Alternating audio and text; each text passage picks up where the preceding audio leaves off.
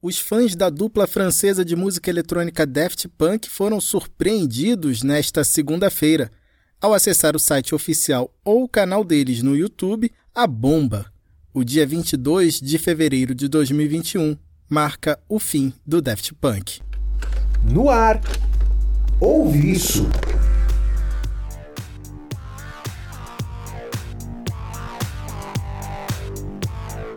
Seja bem-vinda, bem-vindo. Eu sou Vitor Ribe e este é um bônus do podcast Ouve Isso.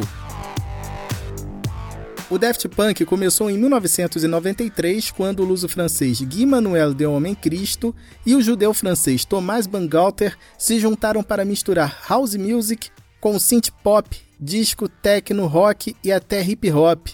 O álbum de estreia, Homework, é de 1997 e traz o single da Funk, que acabamos de ouvir um trechinho, e a pedrada Around the World.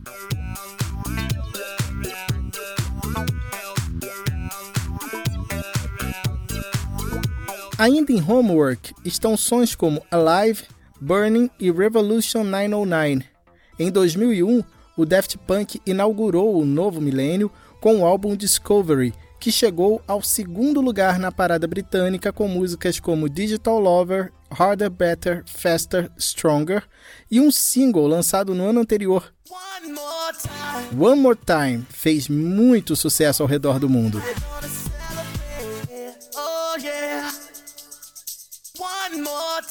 Em 2003, a dupla virou desenho animado no longa-metragem Interstellar 5555 The Story of the Secret Star System. O 5555 é porque os quatro S's do subtítulo são substituídos pelo número 5. A animação foi produzida pelo próprio Daft Punk com a supervisão de Leiji Matsumoto, que eles diziam ser o herói da infância dos dois. Junto com o filme veio o disco Daft Club, com uma série de remixes e uma versão acústica de One More Time. One more time.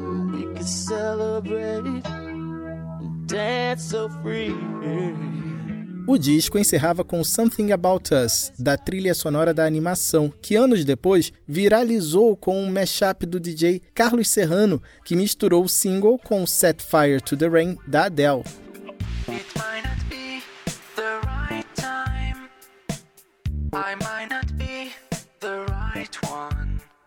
There's something about us I want to say. Cause there's something between us anyway.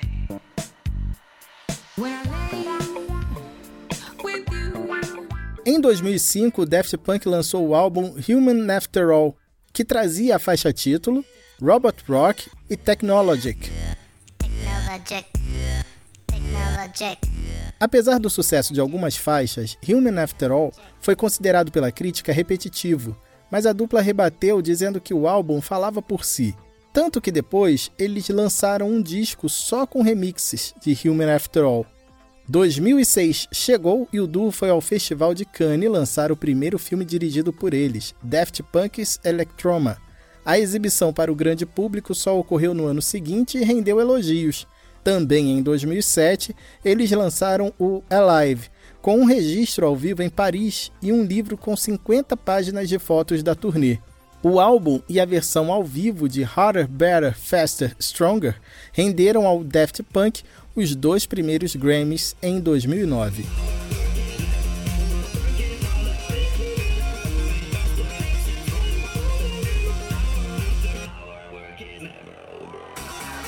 No fim da década de 2000, a dupla abriu mais um campo de atividade e participou dos jogos de videogame DJ Hero 1 e 2.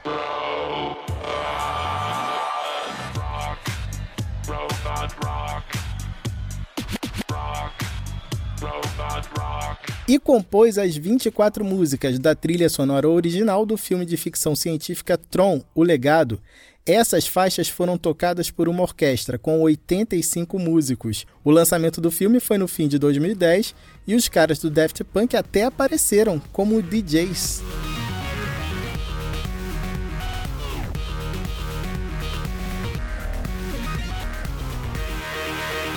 O álbum mais recente do Daft Punk, acredite, é de 2013. Random Access Memories teve colaboradores de peso como Pharrell Williams, Nile Rodgers e o Panda Bear do Animal Collective. Nos primeiros dias, o álbum vendeu mais de 165 mil cópias e se tornou o de maior quantidade de venda na semana de estreia no Reino Unido, batendo os Beatles e os Arctic Monkeys.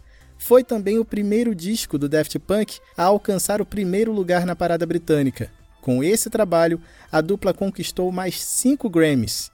O álbum venceu em três categorias: Álbum do Ano, Álbum de Música Eletrônica e Dance e Engenharia de Som de Álbum Não Clássico. Os outros dois troféus foram para a faixa Get Lucky, por melhor performance e como single do ano.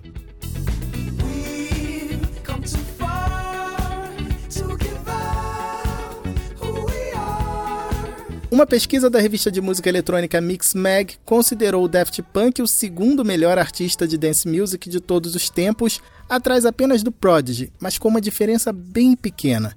Até aqui foram 28 anos de carreira. O vídeo que anunciou o fim da dupla se chama Epilogue, e apesar de abrir com a data de 22 de fevereiro de 21, foi tirado do filme Electroma de 2006. Vale a pena ver esse filme de 7 minutos. Está lá no nosso Twitter, e no Instagram, nós vamos publicar alguns pôsteres que marcaram a história da dupla. Nas duas redes, nossa arroba é podcast Ouve Isso. Um abraço e até a próxima, pessoal!